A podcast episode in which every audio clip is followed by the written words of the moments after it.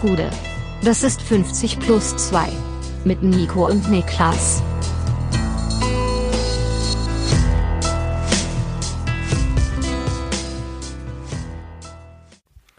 »50 plus 2, ja, DFB-Pokal-Spezial. Mein Name ist Nico Heimer und bei mir sitzt der Mann, der alles bei 60 Grad wäscht. Niklas Levinson. Wobei, das stimmt natürlich nicht, denn ähm, du sitzt nicht bei mir, denn ich befinde mich nicht in Berlin.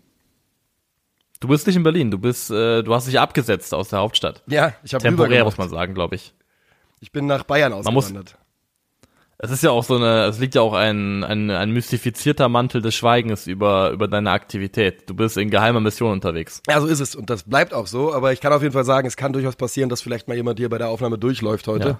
Ja. Ähm, denn ich bin bei meinem Cousin in der Wohnung derzeit und der übrigens heute Geburtstag hat und nicht nur er hat Geburtstag, sondern sein Sohn hat am selben Tag Geburtstag und äh, die feiern beide heute, nicht denselben, aber feiern heute jetzt äh, zusammen Geburtstag. Das Alter, ist nicht der Grund G meines Besuchs, aber ich finde es einfach so einen wahnsinnigen Zufall, ey. Ähm, GG an beide, ist ja fast wie bei Antoine Griezmann, glaube ich, wo alle Kinder am selben Tag Geburtstag haben. ja, aber ich glaube, bei dem war das ja, war das ja geplant, sage ich mal, oder? Das wurde ja, glaube ich, so gebastelt bei ihm.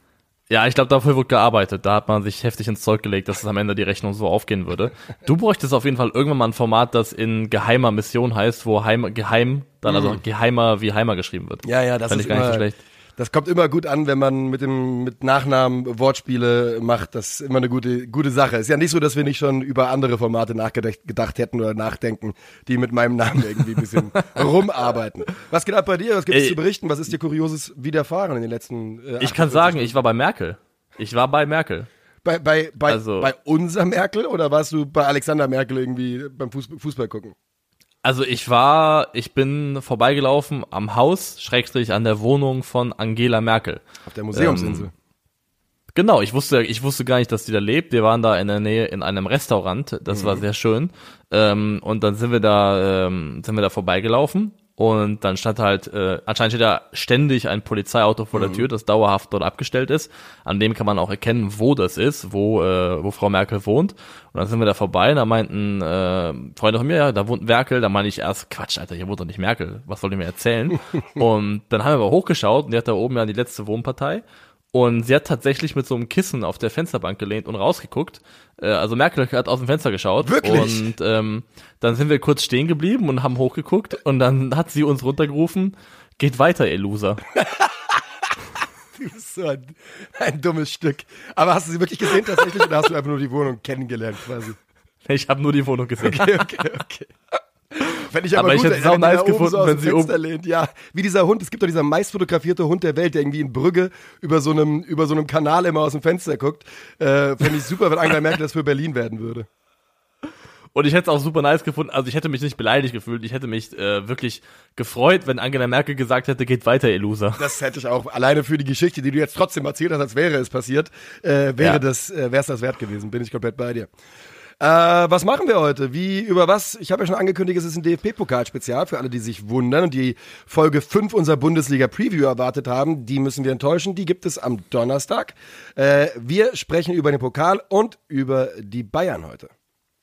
Genau, also Pokal kann man schon mal gleich sagen, es macht nur Sinn, über die erste Runde des DFB-Pokals zu sprechen, da wo Leute gescheitert sind. Also erste Pokalrunde ist notwendigerweise auch immer ein Stück weit Katastrophentourismus, Yep. wo man immer dahin geht, wo es wehgetan hat. Das heißt, wir gehen heute unter anderem natürlich zu den Partien von äh, den Bundesligisten, die bereits ausgeschieden sind.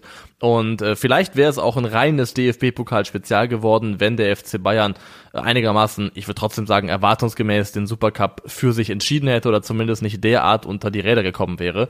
Aber wenn der FC Bayern auf diese Art und Weise verliert und dann auch danach der ähm, dort äh, aktive Trainer sich derart ratlos präsentiert, dann, ähm, dann löst das sowas aus wie so ein Gegenstück zum ARD Brennpunkt bei uns. Da müssen Yes. wir so eine Art Sonders eine Sondersendung schalten und mal kurz darüber sprechen. Ähm, ich habe tatsächlich auch die gesamte Partie gesehen, also habe es mir auch angeschaut.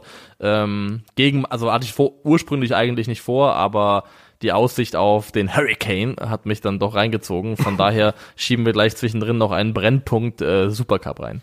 Jawohl. Ähm, unter die Räder kommen ist ja das gute Stichwort. Erst die Mannschaft auf dem Feld und dann vom Trainer nochmal vor den Bus geworfen worden. Also ja, äh, bei den Bayern köchelt es schon, bevor es auch nur ansatzweise losgeht. Wir gehen aber rein im Pokal und es ist natürlich, wie du schon gesagt hast, äh, äh, Katastrophentourismus. Man guckt genau dahin, wo Vereine scheitern. So äh, zum Beispiel geschehen bei Werder Bremen, die wieder einmal in der ersten Pokalrunde sich aus diesem Wettbewerb verabschieden. Und wenn ich es richtig auf dem Schirm habe, ist äh, Werder Bremen damit die Mannschaft, die äh, der aktuelle also Bundesliga ist, was auch immer, der am häufigsten in der ersten Runde ausgeschieden ist. Ich glaube, Werder Bremen hat jetzt mittlerweile 13 Mal ein Erstrunden aus im DFB-Pokal zu verzeichnen und ist damit, glaube ich, äh, unter anderem vor dem HSV die Nummer eins derzeit. Auch eigentlich verrückt, weil zum Beispiel in meinem Kopf hab, hätte ich, ich meine, die ist jetzt gerade kein Bundesligist, das äh, weiß auch jeder, aber ich hätte sofort Hertha gesagt, weil irgendwie habe ich die Hertha immer so als äh, Erst, Erstrundenauskandidat oder die Eintracht. Die Eintracht habe ich auch als einen Verein, der gerne ja. in der ersten Runde rausklatscht. Also Werder ist für mich so die alte Targaryen-Münze, wo du entweder in der ersten Runde rausfliegst oder ins Halbfinale kommst, ja. gefühlt. Das ist so, finde ich, die zwei Modi, Modus operandi, in denen ich Werder Bremen im Pokal kenne. Ähm, diesmal ist es Erstrunden ausgeworden gegen Viktoria Köln. Sie verlieren äh, noch in der regulären Spielzeit mit 3 zu 2. Wir waren ja live drauf bei Calcio Berlin mhm. und hatten eigentlich in dieses Spiel unsere Hoffnung gesetzt für eine Verlängerung. Ähm, die gab es nicht, weil Viktoria, der Drittligist, äh, die Partie bereits in der regulären Spielzeit entschieden hat. Jetzt kann man, oder muss man zum Spielgeschehen einordnend sagen, dass diese Partie bereits äh, nach elf Minuten in eine sehr, sehr, ähm, ja, bedenkliche Richtung sich entwickelt hat für Werder Bremen, denn Amos Pieper hat sich äh, nach einer Notbremse nach elf Minuten eine rote Karte abgeholt und damit natürlich schon ähm, also numerisch dafür gesorgt, dass die Kräfteverhältnisse zwischen Bundesligist und Drittligist ein bisschen ausgeglichener werden. Und äh, dann ging es hinten raus. In der 94. Minute äh, gab es den 3 zu 2 Siegtreffer dran, also auch wirklich quasi ein Golden Goal, da gab es keine Möglichkeit mehr zurückzuschlagen. Und äh, es ist ja dann immer so ein bisschen die Frage, wie man auf sowas reagieren möchte, ne, auf den Erstrunden aus. Man kann entweder die große, das große, große Panikrad drehen und äh, alles in Frage stellen, oder man kann halt sagen, yo, die spielen schon ein bisschen länger, die sind schon in der Vorbereitung ein paar Wochen weiter, die sind ein bisschen frischer, die sind ein bisschen fitter, da kann man auch äh, mal ein Spiel verlieren. Hast du, als du hast ja gesagt, du hast 90 Minuten geschaut, hast du äh, Bauchschmerzen, äh, was Bremens Bundesliga-Saison betrifft? Genau, du hast vollkommen richtig gesagt, man kann einen Pokal aus in der ersten Runde entweder als sogenannter Isolated Incident betrachten oder als äh, eventuell Warnschuss für ein größeres Problem. Und bei Werder Bremen tendiere ich ganz klar Richtung Warnschuss bei einem größeren Problem. Also erstmal möchte ich nochmal auf die rote Karte an sich zu sprechen kommen, denn also ich finde, es ist ein Fehl, also wie der Ball zurückkommt, weil äh, Werder im Aufbau einen äh, Kölner anschießt und dann dadurch der, der Gegenangriff entsteht, ist schon ärgerlich genug. Aber in meinen Augen ist es auch einfach ein Fehler von Amos Pieper. Ähm, er hat Vorsprung vor dem Spieler, der letztendlich dann, den er fault. Er, der Spieler ist mit Ball tendenziell gar nicht auf dem Weg, auf direktem Wege Richtung Tor. In meinen Augen kann Amos Pieper erstmal den Lauf aufnehmen auf Zeit spielen sozusagen und dann darauf setzen, dass er irgendwie, wenn er das Tempo ein bisschen rausgenommen kriegt, in einem 1 gegen 1 Duell sich behauptet. Also in meinen Augen geht er viel zu früh in den Zweikampf mhm. und sucht dann alles oder nichts Duell, das er zu dem Zeitpunkt in der Situation noch gar nicht hätte suchen müssen. Und äh, diese Abwehrprobleme ziehen sich aber durch das gesamte Spiel durch von Werder Bremen eigentlich. Also die ähm, Werder geht ja in Führung, geht in Führung durch ähm, Marvin Duxch, Duxch in dem Fall, der, nachdem Niklas Stark verpasst hat, nach einer Hereingabe von äh, Jens Day, ähm, dann den Ball über die Linie drückt. Aber dann kommt ähm, Victoria eben zurück durch den Ex-Bremer Philipp, äh, Ex-Bremer Philipp, der zweimal getroffen hat hier. Und da ist die Abstimmung desolat zwischen Niklas Stark und Romano Schmidt zum einen, aber mhm. Anthony Jung, der glaube ich dann in Abwesenheit von, ähm, von Pieper temporär in die Dreierkette gerückt ist, ähm, lässt sich da komplett aus der Kette ziehen und öffnet den Raum in der Tiefe überhaupt erst. Da ist also der Abstand zwischen Romano Schmidt und Niklas Stark ist schon so groß, wie er zwischen zwei Gliedern in der Defensivkette eigentlich nicht sein darf. Und dasselbe passiert ihm nochmal mal beim dritten Tor, wo auch außen isoliert verteidigt wird, die Abwehr viel zu spät durchschiebt und dann äh, Marco Friedel letztendlich ist das, der eingewechselt wurde, viel zu spät rauskommt und sich dann in einem Zweikampf auf eine Art und Weise dupieren lässt, wie es nicht Bundesliga würdig ist. Mhm. Beim 2 zu 2 hat äh, Christian Groß, der eingewechselt wurde, ähm, obwohl Werder Bremen ja einen neuen Sechser verpflichtet hat, äh, kam nochmal Christian Groß ins Spiel, hat beim 2 zu 2 eine geistige Schärfe bewiesen, die ja ich sonst eher seinem Namensvetter zutrauen würde, der früher mal Schalke-Trainer war. Also ja. ähm, also was ich sagen will, es war ein defensiv absolut desolater Auftritt von Werder Bremen. Mhm. Und das ist halt in meinen Augen kein isolated Incident, sondern eine nahtlose Fortsetzung von dem, was wir vor allem in der Rückrunde der vergangenen Saison gesehen haben. Ja, das ist nämlich genau das Problem. Äh, der Trend bei Werder Bremen, das haben wir auch schon in der ähm, Vorbereitungsfolge gesagt, also in der Preview, ähm, der Trend ist bei Werder Bremen eben doch besorgniserregend ab äh, Jahreswechsel seit der Weltmeisterschaft.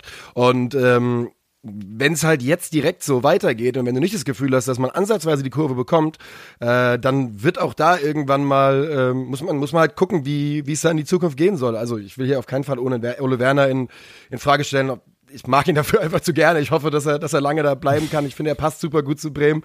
Äh, Gebe ich auch offen zu, dass ich da vielleicht nicht ganz, äh, dass ich einfach, ich finde ihn einfach zu sympathisch, um irgendwie ähm, da vielleicht die nötige Härte gegen ihn aufzubringen.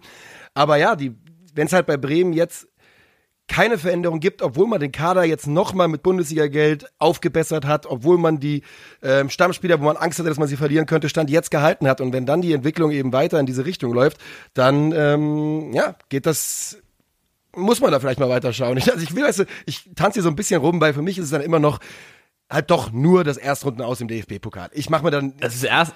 Ja.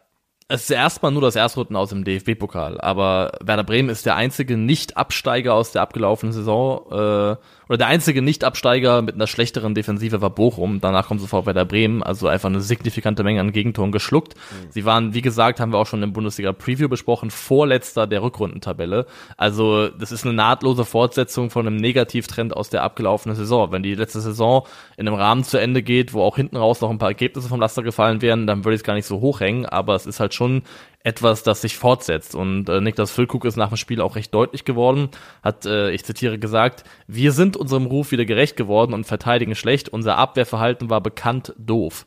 Ähm, und so muss man es wirklich sagen. Es war bekannt doof. Es war wirklich äh, in der Orientierung, in der Zuordnung schlecht.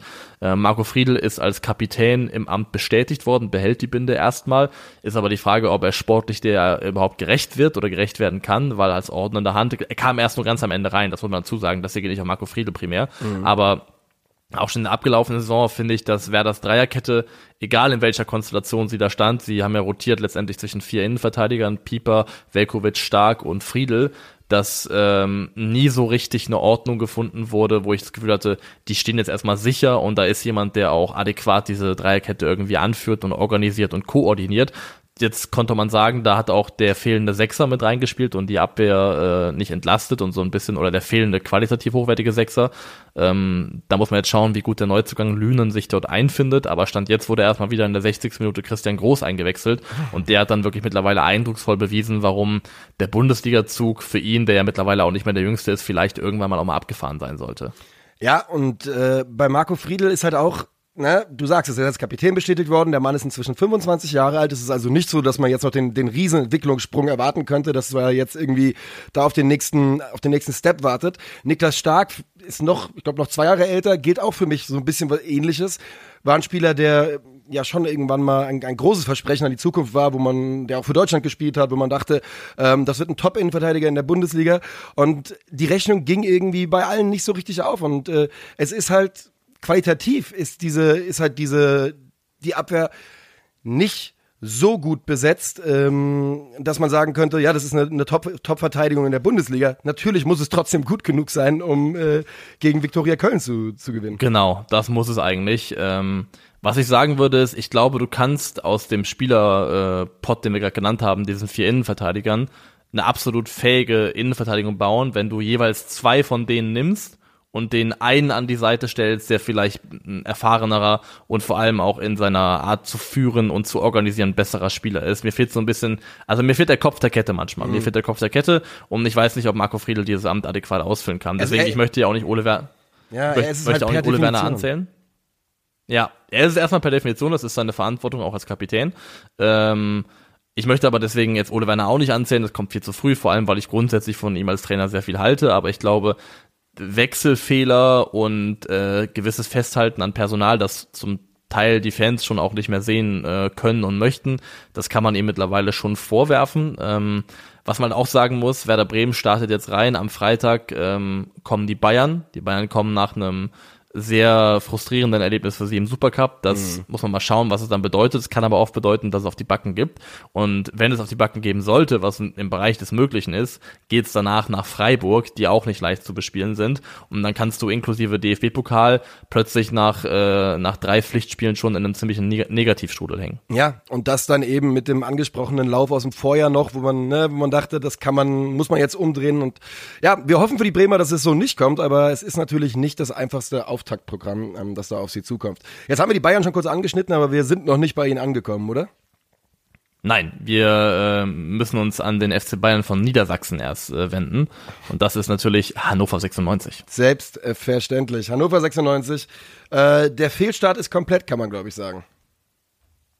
Das muss man so sagen. Der Fehlstart ist absolut komplett, denn Hannover 96 scheidet aus, scheidet aus in der ersten Runde des DFB-Pokals gegen den letztjährigen Zweitliga-Absteiger Sandhausen, verliert 4 zu 2 im Elfmeterschießen und macht das insgesamt auf eine selten dämliche Art und Weise, denn es ist das zweite Mal in Folge, ähm, dass Hannover 96 einen 2 zu 0 Vorsprung verspielt. Zwischenzeitlich durch ähm, Cedric Teuchert, der sogar nochmal mit 3 zu 2 in Führung geht, nachdem es dann 2 zu 2 stand. In der 82. Dann aber noch Minute schafft, auch fürs Protokoll, ne? Also ist jetzt nicht so, ja. dass man dass man da irgendwie 45 Minuten lang eine Führung verteidigen musste. Das hätte man schon mal über die Zeit bringen können. Hätte man über die Zeit bringen können, ist auch so im Nachgang von äh, ähm, Stefan Leitl bemängelt worden, der auch gesagt hat, wir haben jetzt in äh, drei Spielen sieben Tore gemacht und wir stehen da mit äh, zwei Punkten und einem Aus im DFB-Pokal. Das kann irgendwie nicht sein. Mhm. Und äh, das ist eine Frustration, die ich durchaus nachvollziehen kann. Ja, wie gesagt, ja, sie machen das 3 zu 2, nachdem sie das 2 zu, 2 zu 0 schon verspielt haben, kassieren dann nochmal per Standardsituation den Ausgleich und verlieren dann letztendlich im Elfmeterschießen, wo dann, ich glaube, Besuschkow ist das, auch ähm, vielleicht den Rekord sich geholt hat für den am weitesten drüber geschossenen Elfmeter in der DFB-Pokal-Historie. Mhm. Ähm, und jetzt ist der Fehlstart komplett, muss man so sagen. Und es ist halt wirklich Druck auf den Kessel, weil ähm, Martin Kind hat nach dem Elvers, Elversberg-Spiel schon gesagt, Zitat, wenn ich alles sagen würde, was ich denke, dann hätten wir Krieg. Ähm. das wäre auch mal was ganz Neues in, Hannover, wenn da mal Krieg herrschen würde im Verein. Das hat man ja. gar nicht. Ähm, also es wirft wieder die Frage auf, ist es überhaupt möglich? Ist es überhaupt physikalisch möglich, solange die Strukturen bei Hannover noch so sind, wie sie sind, dort erfolgreich zu arbeiten als Trainer in irgendeiner Form? Aber auf jeden Fall ist es jetzt schon wieder so, dass Dennis, äh, Dennis Siegmeier, ähm, äh, Stefan Leitl de facto mit dem Rücken zur Wand steht.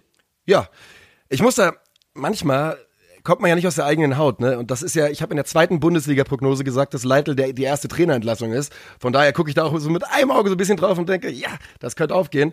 ähm, aber auch bei ihm gilt ja eigentlich, man hält ich finde immer noch, also ich habe immer noch eine relativ hohe Meinung von Stefan Leite. Ähm, ich dachte, dass die Hannover-Geschichte in der abgelaufenen Saison schon besser funktionieren würde, als es jetzt tat. Und ähm, ich, wenn du halt sowas hörst, so eine Aussage von Martin Kind und ähm, das kommt ja nicht von ungefähr. Ne? Und ich bin sicherlich niemand, der Martin Kind in irgendeiner Form verteidigt. Ähm, ich halte ihn für vielleicht das größte Problem, das, das, das es so gibt bei 96. Ähm, aber ich könnte mir halt trotzdem vorstellen, dass du auch als Mannschaft dann irgendwann an einem Punkt ankommst, weil wenn du Hannover zuschaust, die spielen ja Gesundheit, Gesundheit. Das sieht ja nicht aus wie eine Mannschaft, die mit Selbstvertrauen gegen den Drittligisten antritt. Die hatten die Hosen da ziemlich, ziemlich voll. Und auch, dass du eben so ein, diese, diese zehn Minuten nicht über die Zeit bringst äh, mit, äh, mit Eintorführung, bei Hannover wirkt einfach alles sehr, sehr wackelig. Und also das Hosenvoll-Thema ist halt ein großes Thema, weil wenn man darauf schaut, wer in dem Spiel als Kapitän aufgelaufen ist, das ist in dem Fall äh, Phil Neumann gewesen, der Kapitän war für Hannover 96. Und das war, so wie ich es verstanden habe, auch so ein bisschen mehr so eine Art therapeutische Maßnahme, um andere Spieler auch mal in Führungsrollen reinzuzwingen und so ein bisschen das besser verteilt zu kriegen. Denn ähm, eigentlich sind die einzigen de facto Führungsspieler, die so richtig dort rumlaufen, ist einmal ähm, Zieler, der aber nicht im Tor stand. Da hat Weinkauf äh, zwischen den Pfosten gestanden, den Vorzug gehalten im Pokal. Und dann jetzt Marcel Halstenberg, der aber gerade erst dazugekommen ist, dem man natürlich die Binde geben kann, quasi seine Erfahrung und seines, seiner Qualität als Spieler.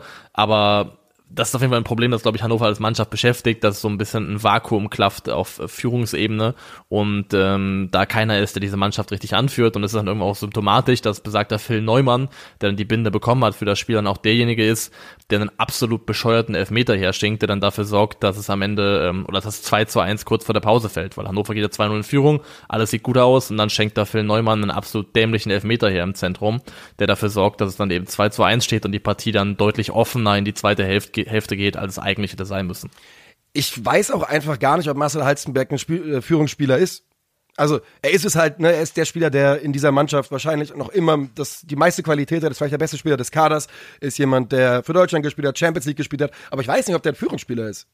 Ich weiß es einfach nicht. Also es kann schon sein. Ich habe einfach, ich bin mir einfach nicht sicher.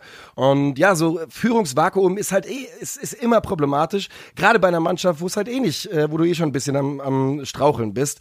Und meine persönliche Meinung ist, ich bin mir relativ sicher, dass bei Stefan Leitl die, äh, ich, also ein Spiel. Wenn es am Wochenende nicht funktioniert, dann glaube ich, wird es ganz, ganz schwierig. Ja, und die nächsten beiden Wochenenden werden generell schwierig, denn es geht erstmal jetzt zum temporären Tabellenführer der zweiten Liga nach Rostock. Das wird auch schon nicht einfach. Und, und danach ist der HSV zu Gast in Hannover. Mhm. Also das sind auch so zwei Spiele, wo du dann gut und gerne dann eben, ähm, ja, ich halte ich halte was ich sagen möchte, ich halte es für durchaus realistisch und absolut möglich, dass nach den, spätestens nach den nächsten beiden Spielen für Stefan Leitl in Hannover Schluss ist. Ähm, Markus Mann, der Sportdirektor, hat auch schon vermieden, da irgendwie eine klare Rückendeckung zu geben. Was ich halt sagen würde, was ich finde, was noch zum Protokoll dazugehört, bei dem 2 zu 2 in Nürnberg, wo Hannover ja auch de facto einen 2 zu 0 Vorsprung verspielt hat, ist der Elfmeter, der Nürnberg, den Nürnberg zugesprochen kriegt, durch den dann auch das Ausgleichstor fällt letztendlich, ähm, jetzt schon eine Entscheidung, die sich für mich zur Fehlentscheidung der Saison beworben hat. Ähm, weil wer das nicht gesehen hat, kann sich das gerne anschauen. Ähm, da kriegt äh, Nürnberg einen Elfmeter zugesprochen, obwohl es der Nürnberger Spieler ist, der de facto dem Hannoveraner Verteidiger auf den Fuß steigt. Und es ist ein absoluter Skandal in meinen Augen gewesen, dass das nicht gepfiffen worden ist, wenn das auf Bundesliga-Ebene passiert, in einem Spiel mit ein bisschen mehr Prominenz und ein bisschen mehr Aufmerksamkeit, dann geht da, macht das ein mediales Echo äh, in einer Art und Weise, die da eben nicht der Fall gewesen ist. Aber muss man auch sagen, da ist Hannover ganz klar auch das Opfer von einer klaren Fehlentscheidung geworden. Beduppt worden. Wir ziehen Beduppt, weiter ja. und äh, jetzt sind wir angekommen und äh, reden über den FC Bayern München. Die haben, oder noch nicht? Du hebst den Finger? Ich heb nur kurz den Finger, weil, ähm, und die Schleife würde ich noch einmal kurz nehmen, bevor wir zum FC Bayern bitte, bitte. gehen. Ähm, es gab nämlich beim Spiel Sandhausen Hannover gab es ja einen, einen Zwischenfall, ähm, oh ja. wo, wo glaube ich ähm, tatsächlich dann der, der Sohn von äh, Dennis Diekmeyer im Fokus stand, ähm, wo es darum ging, um die Frage, seien da in Richtung eines äh, Hannoveraner Spielers Affenlaute gemacht worden.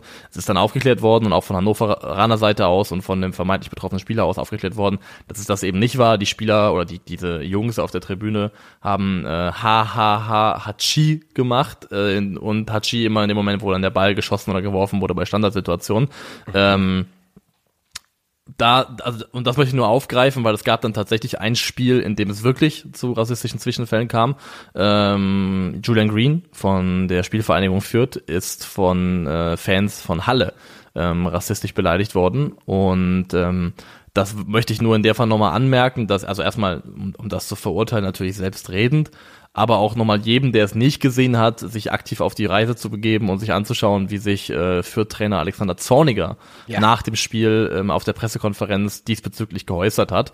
Ähm, denn das war sehr, sehr groß und das ist zum wiederholten Male, finde ich, dass Alexander Zorniger einen sowohl auf Fußball als auch auf gesellschaftliche Dinge bezogen relativ stabilen moralischen Kompass beweist und das kann man sich definitiv anschauen, weil ich finde, der ordnet die Sache sehr, sehr gut ein und was er halt vor allem macht, ist ähm, die Verantwortung weiter weitergeben an jeden Einzelnen und nicht sagen, es ist kein Problem, wo, wo wir darauf warten können, dass das irgendwie Verbände oder Politik für uns lösen, sondern wo man auch eine eigene Verantwortung hat, wenn man ähm, Zeuge wird von solchen Zwischenfällen, eben nicht dabei zu sitzen und sich zu denken, was ein Vollidiot, sondern auch aktiv seinen Mund aufzumachen und dagegen zu sprechen. Und ähm, das äh, finde ich hat nochmal eine Erwähnung verdient gehabt, weil das für mich vielleicht äh, eigentlich der Moment äh, dieses Wochenendes gewesen ist im Pokal. Zorniger ist einer der allerbesten Menschen, die wir glaube ich haben im Fußball. Also ich schließe mich da komplett an. Ich empfehle es jedem, sich das nochmal anzugucken. Äh, auch in dieser Deutlichkeit, ähm, wie er das anspricht, finde ich es einfach ja, wie immer oder wieder einmal sehr, sehr, sehr gut von ihm.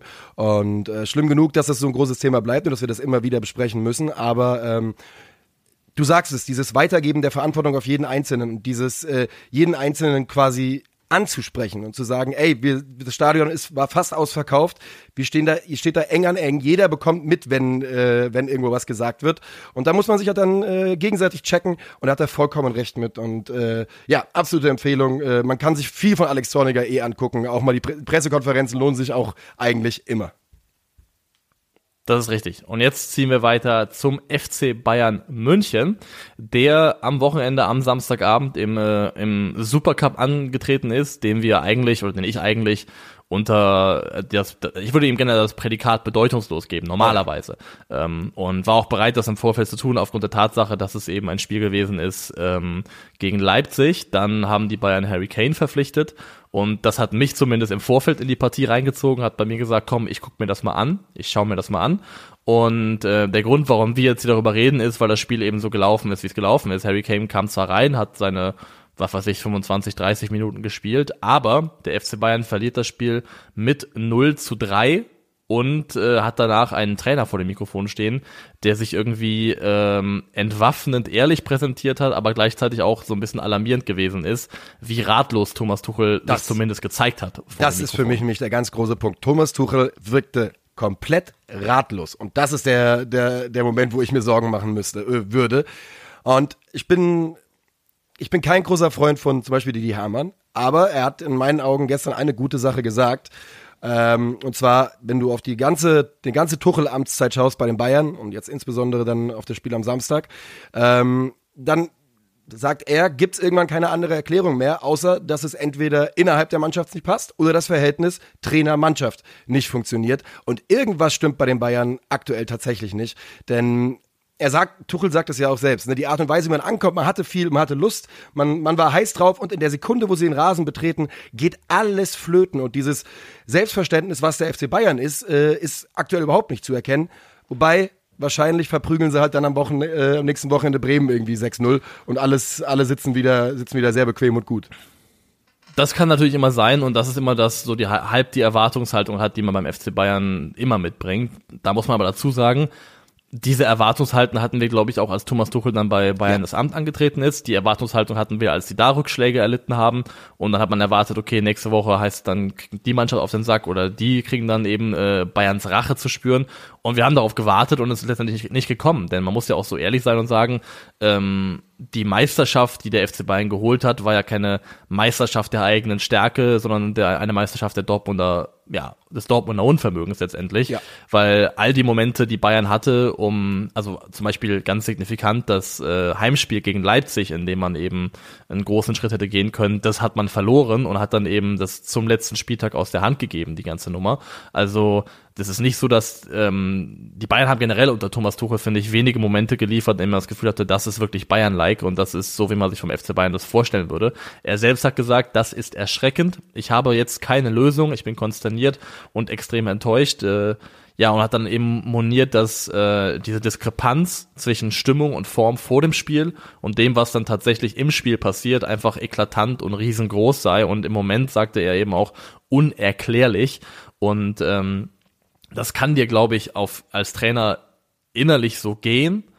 Es ist halt, ähm, es ist irgendwo erfrischend, aber es ist auch nicht ohne Risiko, finde ich, dass Thomas Tuchel rausgeht und das so offen kommuniziert, weil er natürlich auch eine Angriffsfläche auf sich selber schafft. Und das ist jetzt jetzt hat das, ich, also er hat ja jetzt mit dieser Aussage vielleicht, äh, fand ich jetzt, oder mit diesem Interview jetzt nicht die Mannschaft zu sehr vor den Bus geworfen, aber es ist halt doch das wiederhol auch wiederholt, dass es schon so in die Richtung geht, dass er sagt, ey, ich, ich bin mit meinem Latein hier am Ende, ich verstehe nicht, woran das liegt, ich weiß nicht, warum das so ist. Und ähm, nochmal Didi Hamann zitieren, der, ähm, ne, Josua Kimmich ist Mannschaftskapitän, Manuel Neuer ist abwesend. Äh, Kimmich ist einer der wichtigsten Führungsspieler und der wurde natürlich in den letzten Wochen wurde ihm öffentlich die Fähigkeit abgesprochen, auf seiner Lieblingsposition zu spielen. Und äh, das ist aber jetzt der Mann, der für Thomas Tuchel diese Mannschaft anführen soll. Man kann sich da schon vorstellen, dass da vielleicht das Binnenverhältnis ein wenig gestört ist. Definitiv, zumal man ja auch bedenken muss, ich weiß nicht, wie sehr das noch reinwirkt, aber Josua Kimmich war sicherlich der letzte Mann, der wollte, dass Julian Nagelsmann geht. Ähm, also wie das dann eben reinspielt in so ein Verhältnis zwischen neuem Trainer und Spieler.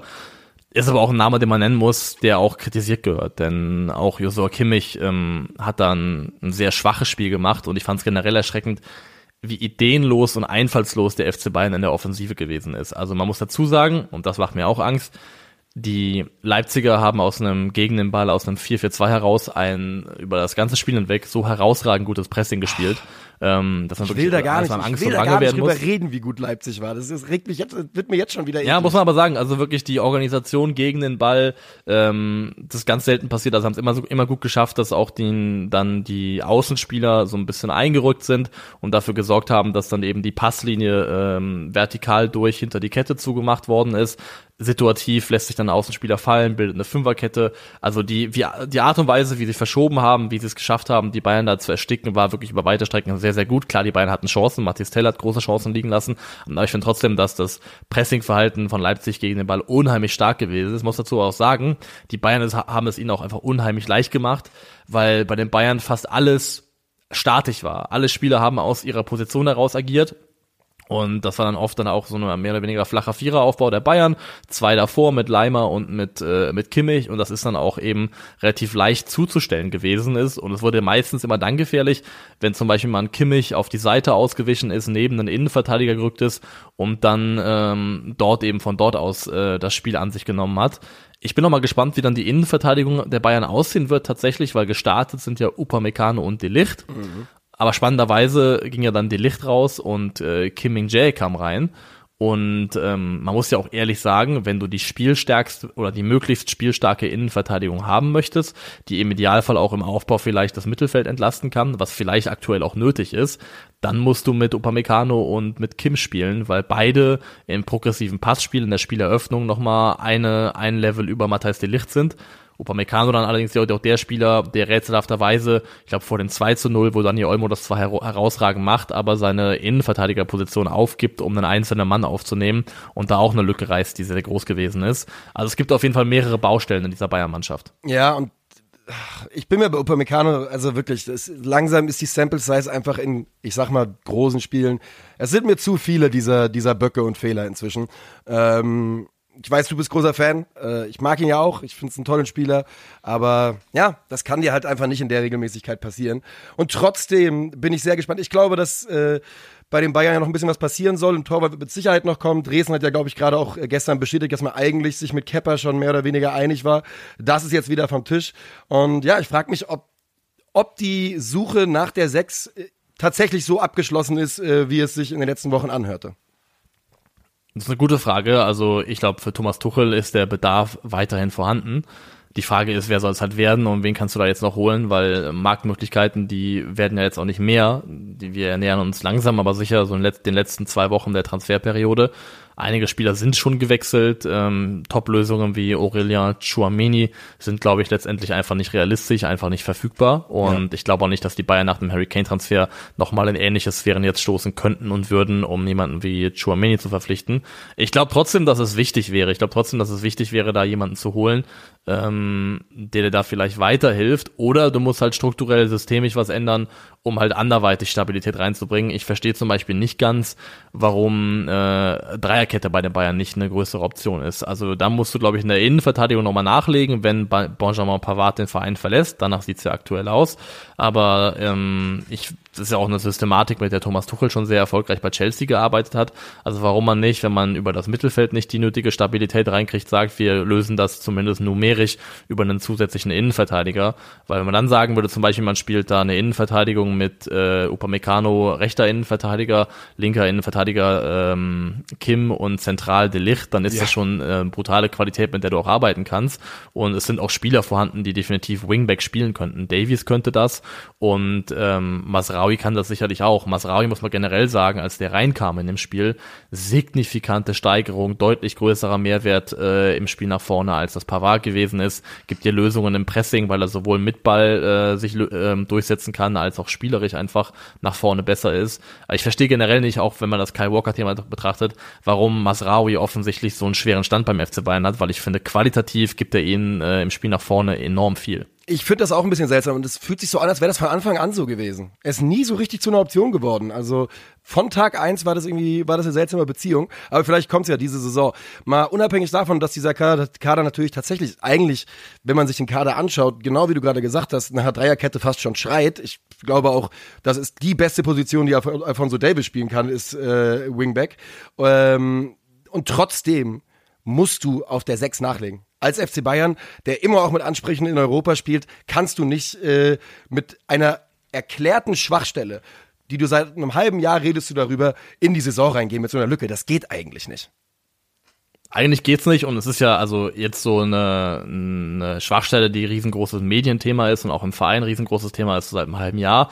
Aber diese, diese sportliche Lücke, diese Lücke in der Art des Spielerprofils, die klafft ja eigentlich schon ziemlich länger. Man könnte, oder ziemlich lange, man könnte fast argumentieren, dass eigentlich seitdem Thiago gegangen ist, ähm, da vor allem in der, in dem Aufbauqualitäten aus der Tiefe heraus, Pressing-Resistenz, ähm, dass da, dass da jemand fehlt, der dieses Vakuum, diese Lücke schließen ja. kann. Das ist bisher nicht passiert. Und ich halte es auch für eine gute Lösung und würde es auch für sinnvoll halten, wenn man diesbezüglich irgendwas äh, in die Wege leitet und dann guckt, ob man was weiß ich 4-1-4 einspielt, was auch immer, ähm, weil zum Beispiel ein Mittelfeld aus einem Sechser, einem Unbekannten, Kimmich und Leimer könnte ich mir sehr gut vorstellen, dass es funktionieren würde, weil es halt Kimmich die Möglichkeit gibt, äh, in höhere Linien reinzugehen, sich mehr nach vorne einzuschalten. Leimer ist auch ein Spieler, der also jetzt ja, glaube ich, so ein bisschen diese Rolle vielleicht übernehmen soll, ähm, aber eine von Leimers großen Stärken ist eigentlich auch aus der Position rauszugehen und nach vorne zu verteidigen, ja. aktiv zu pressen, aggressiv anzulaufen, zu jagen und da eben auch die Wege nach vorne zu machen gegen den Ball. Also äh, nicht eben diese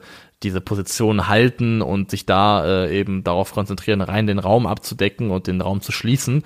Also ja, ich bin gespannt, wie die nächsten zwei Wochen noch verlaufen. Ich glaube, man hat auf jeden Fall gesehen, ähm, Harry Kane und dann ist man magisch wieder eine absolute Spitzenmannschaft. Die Rechnung wird nicht aufgehen. Das äh, fürchte ich wohl auch, aber ähm, ja, die, ja, in der Bundesliga werde ich trotzdem nicht gegen sie setzen. Trotzdem interessant, denn ähm, so langsam ist natürlich dann auch Thomas Tuchel irgendwann mal äh, derjenige, der mal angeguckt werden muss und ich sage nicht in Frage gestellt werden muss, aber bis jetzt der Start bei, bei Bayern Ganz anders, als wir das auch erwartet haben. Ich glaube, er hat fünf Siege aus 13 Spielen oder fünf Niederlagen in 13 Spielen. Auf jeden Fall äh, viel zu viele Niederlagen. Viel zu viele. Also wir haben am Wochenende, ich war ja äh, unter anderem mit Krögi und auch bei Freunden, waren wir ja bei Maccabi gegen Wolfsburg in der Pokalrunde, sind wir auch unterwegs gewesen und haben äh, Friend of the Pod äh, Lena Kassel getroffen mhm. und uns unterhalten so schon mal mit Blick auf eine Bundesliga-Prognose, die es ja auch bei Culture Berlin geben wird und über mögliche Hot Takes gesprochen und ähm, da fiel der Befund, dass es zum jetzigen Zeitpunkt äh, fast schon kein Hottag wäre mehr zu sagen, Thomas Tuchel ist am Ende der Saison nicht mehr Bayern-Trainer. Ich, ja, ich dachte, jetzt äh, kommt eher was in die Richtung, dass Leipzig Meister wird und dann hätte ich sein können, dass ich mich tatsächlich hier übergebe am frühen Morgen. ähm, aber ja, du hast recht, das wäre aktuell würde ich, also Krögi ist ja eigentlich die Hottech-Polizei. Ich glaube, der äh, würde den nicht durchwinken für, äh, normalerweise oder stand jetzt. Nee, weil einfach der, der also ziemlich krasser Rücken zur Wand ist. Und das ist nochmal, die Bayern haben trotz allem so eine Qualität in der Mannschaft, dass man sich eben sehr gut vorstellen kann, dass die an den ersten drei Bundesligaspieltagen am Ende irgendwie ein Torverhältnis von äh, 14 zu 2 haben und ähm, dann erstmal wieder gute Stimmung herrscht. Aber nochmal, Meisterschaft ist für mich nicht der Grabmesser. Ich, ich gucke auf diese Mannschaft und frage mich, ist dieser Kader dafür gerüstet, sich mit den besten Mannschaften im europäischen Vergleich zu messen und da auch eine realistische Chance zu haben, als Sieger vom Platz zu gehen? Chance ja, aber damit es wirklich eine gute Chance ist, finde ich, muss nach wie vor was passieren. Und aktuell würde ich sagen, ohne einen neuen adäquaten Torhüter der zumindest temporär die Lücke füllt und ich glaube, man muss mittlerweile auch zugeben, du wirst, also immer wahrscheinlicher, dass du recht damit behältst, dass Manuel Neuer vielleicht dann eben doch nicht mehr ähm, zurückkehrt in irgendeiner Form oder in der Form, wie man sich erhofft hätte. Ähm, und auch in einem Sechser habe ich zumindest meine Zweifel daran und zwar ziemlich große Zweifel. Ja, ich auch. Äh, übrigens, der Ersatztorwart auf der Bank sie saß bei den Bayern, Tom Ritzi Hülsmann. Finde ich, namenstechnisch ist es ein Mann, auf den ich bauen würde. Und er ist zwei Meter groß. Also genau, bringt er ist viele glatt Vorzüge zwei mit. Meter groß, finde ich auch super. Ah, aber da wir ja noch über den FC Bayern ausführlicher reden werden und müssen in unserem Bundesliga-Preview, äh, beenden wir diesen Brennpunkt an dieser Stelle, ziehen weiter und kehren zurück zum DFB-Pokal, kehren zurück zum zweiten Bundesligisten, der ausgeschieden ist, der VfL Bochum bei der Arminia aus Bielefeld. Jawohl, bei Bochum, auch hier gilt natürlich wieder, Bielefeld ist ein paar Wochen weiter, bla bla bla. Wir wissen auch, dass äh, man in Bochum oder dass Thomas Setsch vielleicht noch nicht 100% mit dem Kader so zufrieden ist, ähm, er jetzt gerade dasteht. Und trotzdem kann man auch da drauf gucken und sagen, das sollte so eigentlich nicht passieren. Wie viel hast du vom Spiel gesehen? Ich habe äh, tatsächlich hinten raus, also relativ viel gesehen, weil ich mir ähm, aus Eigeninteresse bei Y-Scout ähm, alle Aktionen angeschaut habe von Lukas Daschner und alle Aktionen von Matusz Bero, dem Neuzugang in der mhm. zweiten mhm. Halbzeit. Ähm, und dadurch habe ich halt quasi, ähm, also habe erstmal eine Konferenz mit am Laufen gehabt, natürlich, glaube ich. Ähm, und äh, habe dann eben nochmal über diese einzelnen Spieler quasi nebenbei oder aus Versehen, wenn man so möchte, relativ viel von den Spielen gesehen. Und das, was du gesagt hast, ähm, trifft 100% zu ähm, diese Mannschaft, dieser Kader von VfL Bochum ist noch nicht fertig und bereit dafür, ähm, ich glaube, auf dem benötigten Niveau das System umzusetzen, das äh, Thomas Letsch gerne spielen möchte. Denn es ist eben jetzt diese Dreierkette mit Schienenverteidigern, die er ja ganz, ganz kurz hat versucht einzuführen ähm, nach Amtsantritt und dann schnell wieder begraben wurde nach einem ziemlich desolaten Feldversuch. Ja, ein Spiel jetzt ist er wieder zurück. Das Spiel gegen Leipzig, genau, ist jetzt zurück und endet mit einem äh, 2 zu 2 und nach 4 zu 1 Pleite nach Elfmeterschießen gegen Bielefeld. Und was man ganz klar sagen muss, ist, ähm, vor allem auf der linken Schiene fehlt einfach jemand, der diese Position spielen kann. Es ist einfach keiner vorhanden. Also es macht Antwi Ajay in dem Spiel. Und man sieht auch bei Sofascore kann man das einsehen in den durchschnittlichen Positionierungen der Spieler, dass Antwi Ajay deutlich weiter vorne ist äh, und weit, weiter offensiver tendenziell positioniert, als das auf der Gegenseite Felix Passlack gewesen ist. Und bis zu einem gewissen Grad ist es auch nachvollziehbar und es ist ja auch nichts Neues, dass eine Mannschaft mit einer leichten Asymmetrie spielt und ein Flügelspieler oder ein Verteidiger auf der Außenbahn ein bisschen mehr nach vorne macht als der andere. Aber ähm, Antwi Ajay hat überhaupt nicht die Instinkte nach hinten in meinen Augen. Ja, also du siehst zum Beispiel auch beim, beim 1 zu 0 ganz exemplarisch, dass also die, gar nicht dieses Backtracking, oh, ich muss zurück, dass es gar nicht reinkickt bei ihm, nachdem der Ball verloren wird. Und er hat immer wieder Lücken hinter sich gelassen, die äh, Bielefeld bespielen konnte. Und äh, auf der linken, linken Schiene muss eigentlich noch was passieren beim VfL Bochum. Man muss ja auch, ich finde, da kann man auch Andrea Jäger keinen Vorwurf machen. Das hat er halt sein Leben lang nie, das hat er nie gespielt. Der Mann ist ein Linksaußen und eben kein linker Flügelverteidiger. Und nur weil das in den letzten Jahren bei einigen Spielern ganz gut funktioniert hat, so eine, so eine Transition, heißt das eben nicht, dass jeder Außenspieler sofort auf Flügelverteidiger spielen kann. Passlack kann übrigens auch links verteidigen, aber den hast du trotzdem auch nur einmal im Kader. Und ähm, die, die es ist bei Bochum ist ganz klar die Defensive noch die große Baustelle. Ein Außenverteidiger fehlt und eigentlich, glaube ich, auch immer noch ein Innenverteidiger. Ja, da haben sie ja jetzt äh, Bernardo geholt. Und er hat auch direkt ähm, gespielt. Wie hat er dir gefallen? Ähm, in Ordnung, würde ich sagen. In der zweiten Halbzeit schwierige Rolle gehabt, weil er halt auch derjenige gewesen ist, der diese linke Innenverteidigerposition gespielt hat und dann teilweise halt eben auch der, der Lochstopfer sein musste für das, was hinter Antwi Ajay entstanden ist. Also, glaube ich, einfach in, einen, in eine Situation reingeworfen wurde, in der es nicht so leicht war, gut auszusehen. Aber ich glaube schon, dass es jemand ist, der dem VfL Bochum weiterhelfen kann und wird. Und ähm, ja, ich gucke gerade mir den Bochumer Kader nochmal an und ich versuche mir da ein bisschen was zusammen zusammenzuschustern, aber. Also, wenn man einen Lichtblick erwähnen möchte aus diesem Spiel heraus, dann muss man ganz klar sagen, dann war es Neuzugang Matusz Bero, der, ähm, ja, bei dem man hat man halt ohne Scheiß hat man sofort gesehen, der kennt Thomas Letsch, der hat schon mal in dem, in dem System ja. gespielt, was Thomas Letsch gerne sehen würde und hat sich da wirklich in der zweiten Halbzeit echt gut eingefunden und war sofort ein klar, klar erkennbarer Mehrwert, hat das echt ordentlich gemacht, hat ein paar ähm, gute Momente gegen den Ball gehabt, hat ein paar schöne, wirklich mit Druck gespielte Pässe zwischen die Linien durchgespielt. Also ähm, Bero hat echt sich gut präsentiert und ist, glaube ich, auch jemand, der dann zum Bundesliga-Start in die Startelf rücken könnte. Denn ich meine, er kam, glaube ich, für Lukas Daschner und der wurde zur Halbzeit ausgewechselt, nachdem befunden wurde, dass er einen relativ blassen Auftritt hingelegt hat. Das kann ich auch verstehen. Ich habe mir aber auch nochmal Daschner äh, im Einzelnen angeschaut und würde sagen, ähm, nicht zu viel haten den Mann, denn es gab ein paar, ja, ein paar farblose Momente, ein paar Momente, in denen er ein bisschen körperlos und zu lässig war. Aber in meinen Augen hatte er, und das ist eigentlich auch seine Rolle, die ich sehe, ein paar potenziell gute vorletzte Aktionen. Das ist zum Beispiel Lukas Daschner auch, der beim 1 zu 2 Anschlusstreffer äh, den Ball nach dem Einwurf kriegt, festmacht und dann eben schön durchsteckt, weiterleitet und damit auch irgendwie eine große Rolle gespielt hat beim, beim Tor letztendlich. Daschner ist für mich jemand tendenziell, der auch sehr gut diese äh, vorletzten oder sogar vorvorletzten Bälle spielen kann, aber er ist darauf angewiesen, dass dann diejenigen, die diese Pässe erhalten, irgendwas damit machen. Und sowohl Antwi als Ajay als auch äh, Hofmann waren beide teilweise so technisch unsauber, dass da auch einige Sachen verstolpert worden sind. Und dann siehst du natürlich als Spieler ähm, dann vielleicht nicht gut aus, aber ich würde jetzt zumindest nicht zu sehr den Stab über den Neuzugang brechen. Ja, ich finde auch, du sagst, ich meine, was, das war sein erstes Pflichtspiel für Bochum. Sein erstes. Ja. Also da glaube ich, kann man durchaus ihm noch ein bisschen mehr, ein bisschen mehr Zeit einräumen. Aber auch bei Bochum, das ist keine Überraschung, das ist nichts Neues. Ja, das wird wieder eine lange Saison, glaube ich, äh, tief im Westen, wo man, wo man viel ackern muss und viel kämpfen wird und äh, guckt, dass man vielleicht on the go den, den Kader nochmal weiter verbessert. Aber ja, ich glaube, man kann auch in diesem Jahr vom, vom VfL keinen Wunderfußball erwarten. Nee, sollte man auch nicht. Ich glaube aber wieder, dass sie eben auf dieses letzte Umschaltspiel setzen werden, dass es da auch gute Momente geben wird, in denen Abläufe greifen, denn ähm, die hat man letzte Saison schon gesehen. Die Frage ist halt, wie gut kriegen sie es umgesetzt mit der, mit der Dreierkette und ist das eine Systematik, die tatsächlich Bestand hat und die Bochum dann auch durchziehen kann oder muss Thomas Letsch irgendwann wieder äh, seine persönliche Niederlage eingestehen und zurückkehren zur Viererkette? Aktuell rechne ich eher nicht damit, aber ich finde halt nach wie vor, dann muss bei Bochum definitiv zumindest auf der Schienenseite noch irgendwas passieren.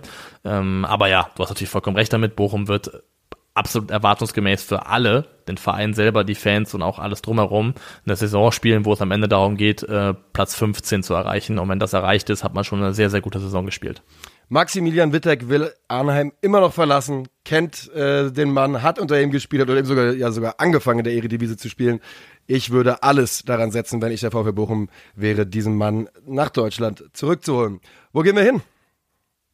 Wir gehen zur letzten verbleibenden Partie, die wir heute noch besprechen wollen. Dann ist es der letzte Bundesligist, der sich aus dem Pokal verabschiedet gehabt. Das ist einer von drei Bundesligen, wo man Bundesligist, wo man sagen muss, äh, gibt es keinen Bonus.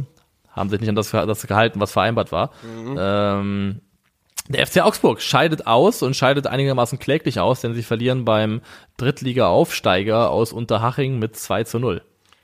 So ist es. Und ähm, ich bin ja hier gerade in Bayern und das hier, ich bin eher im, ich sag mal, im Gebiet des FC Bayern und da wurde gestern mit viel Häme dieses äh, Augsburger Ausscheiden aufgenommen und man hat sich ja durchaus auch ein bisschen drüber gefreut, dass es auch ausgerechnet gegen Haching ist, äh, gegen den Münchner Vorstadtclub und ähm, trotzdem, da presche ich direkt vorne äh, vorweg und sag, ich, ich habe nichts davon gesehen. Ne? Die hatte ich ja auch am Donnerstag angekündigt. Ich habe sehr, sehr wenig Fußball geschaut dieses Wochenende. Aber ich weigere mich zu glauben, dass beim FCA Zeit, äh, Zeit für große Panik ist. Wie hast du es denn gesehen? Du weigerst dich das zu glauben? Ja, ich weigere mich.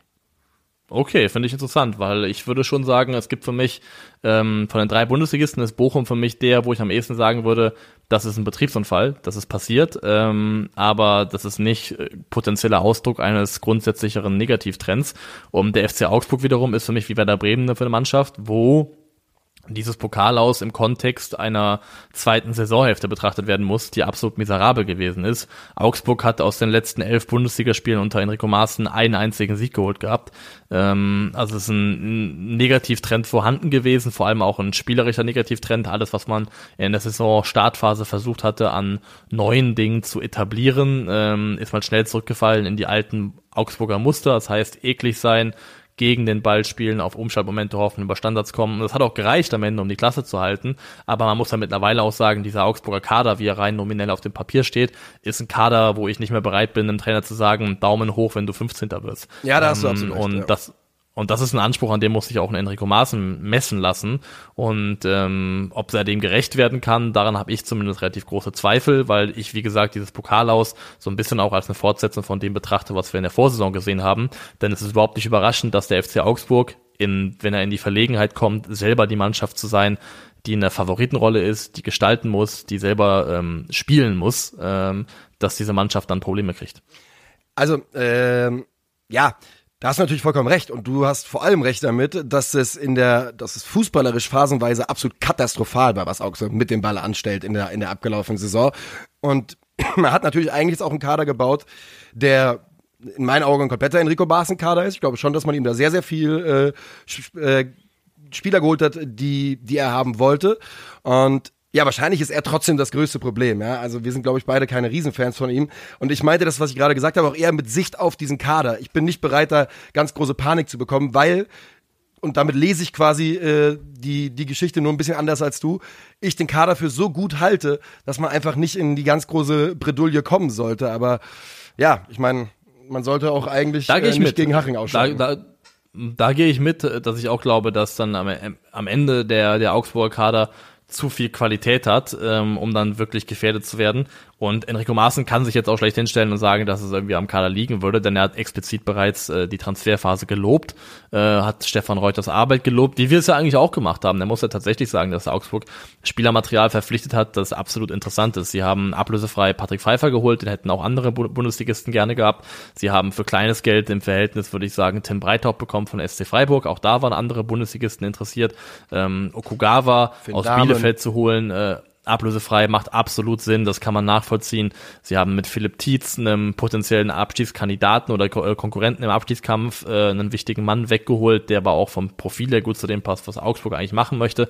Also vieles kann man positiv hervorheben an diesem Kader und dann hast du halt einfach auch eine ganze Reihe von spannenden Spielern drinne, die wirklich äh, Qualität und Potenzial haben. Sei es jetzt irgendwie ein, äh, sei es jetzt ein Niklas Dorsch, der jetzt wieder zurück und fit ist, der eine große Rolle einnehmen soll, Tim Breithaupt, Arne Engels, ähm, Arne Meyer hat ordentlich gespielt, du hast vorne drin mit Demirovic auch Qualität, ähm, aktuelles Bericht ja auch noch da. Ähm, diese Mannschaft hat Qualitäten, nur die sieht man halt zu wenig auf dem Platz und ich finde, da muss definitiv auch der Anspruch von Augsburg ein anderer sein in der Art und Weise, wie man Fußball spielen möchte und kann. Und da habe ich eben Zweifel, ob da Enrico Maaßen der richtige Mann ist, der, ähm, der das gelöst kriegt, dieses Problem. Und ich glaube auch tatsächlich, dass die Zeit, die er noch kriegen wird in der neuen Bundesliga-Saison, dass die einigermaßen begrenzt ist. Und wenn sich da nicht zeitnah die, zumindest die Erfolgserlebnisse einstellen, glaube ich, ist man in Augsburg schon relativ früh gewillt, da was zu machen, weil die Rückrunde war so schlecht. Äh, ein Sieg aus elf Spielen ist so eine Horrorbilanz, dass man sagen muss, mit wahnsinnig viel Kredit, glaube ich, geht er nicht rein ganz äh, gute Chancen auf die erste Trainerentlassung vielleicht äh, beim FC Augsburg in dieser Bundesliga-Saison. Halte ich für durchaus möglich. Das halte ich für ein realistisches Szenario. Jetzt, also sie starten am, äh, am Wochenende gegen Borussia Mönchengladbach zu Hause in die Saison. Danach sind sie direkt beim FC Bayern zu Gast. Das ist also auch kein leichtes Auftaktprogramm. Das kann nee. man definitiv nicht sagen. Und da muss man mal schauen, was dann am Ende punktetechnisch auf der, auf der Habenseite steht. Aber ich glaube auch, dass es für Enrico Maaßen unter Umständen durchaus relativ zügig eng werden kann. Das halte ich äh, definitiv für möglich. Und ähm, was ich als letztes noch zu sagen hätte, die Viererkette von Augsburg, die ist ja absolut neu formiert gewesen. Also das hat ja ähm, nicht, nichts mit dem aus der Vorsaison zu tun gehabt. Da haben gespielt in der Viererkette Colina, Winter, Patrick Pfeiffer und Arne Engels auf der rechten Defensivposition. Und vielleicht, nur vielleicht, auch wenn man gesagt hat, okay, wir möchten uns von ihm emanzipieren, ist es doch ein weiterer Weg zu einer stabilen, äh, zum stabilen Konstrukt zu kommen, ohne den Innenverteidiger, der auch gewisse Jahre dort verbracht hat, ein Kapitän und Führungsspieler war. Mhm. Ich rede mhm. natürlich von Trauvaleo, der immer noch da ist, aber der ja relativ klar und deutlich öffentlich abgesägt worden ist. Das, wär, das kapiere ich ähm, übrigens auch immer noch nicht, noch nicht so 100 Prozent. Aber ja, das ist vielleicht genau der Name, den man da hinten sich nochmal angucken sollte.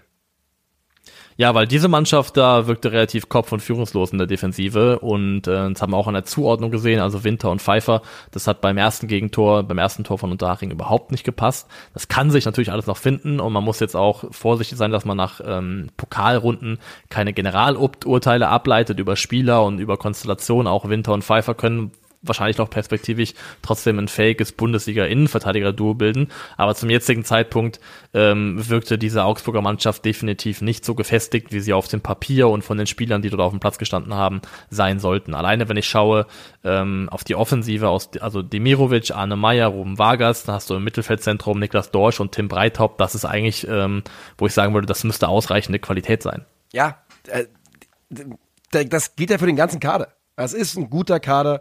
Ähm, und wir dürfen gespannt sein, wie es dann lo losgeht für die Augsburger. Ich glaube, wir haben so langsam den Punkt erreicht, wo wir Schluss machen für heute. Ähm, außer du hast noch ein Thema, was du sprechen willst? Nö, wir machen jetzt Schluss. Und wenn wir das nächste Mal sprechen, ist Bonucci Unionsspieler und Neymar spielt in Saudi-Arabien. Äh, ich glaube, wir haben eine wilde Woche auf dem Transfermarkt vor uns jetzt. Danach klingt es auf jeden Fall. Wir machen jetzt erstmal Schluss für heute. Wir hören uns am Donnerstag wieder mit dem letzten Teil unseres Bundesliga-Previews, wo es nochmal en Detail um den FC Bayern München gehen wird, aber eben auch um Vizemeister Borussia Dortmund. Und ähm, dann geht's ab Montag wieder los mit Bundesliga-Rückblick. Ich freue mich sehr drauf, habe wieder Bock drauf, richtig mich reinzuwühlen in unsere Fußball-Bundesliga. Yes. Und, wir ähm, freuen uns auf jeden Fall, euch am Donnerstag äh, hier wieder begrüßen zu dürfen. Dann bin ich auch wieder äh, im zurück in der Fußballwelt, nicht wie heute quasi als Tourist dabei.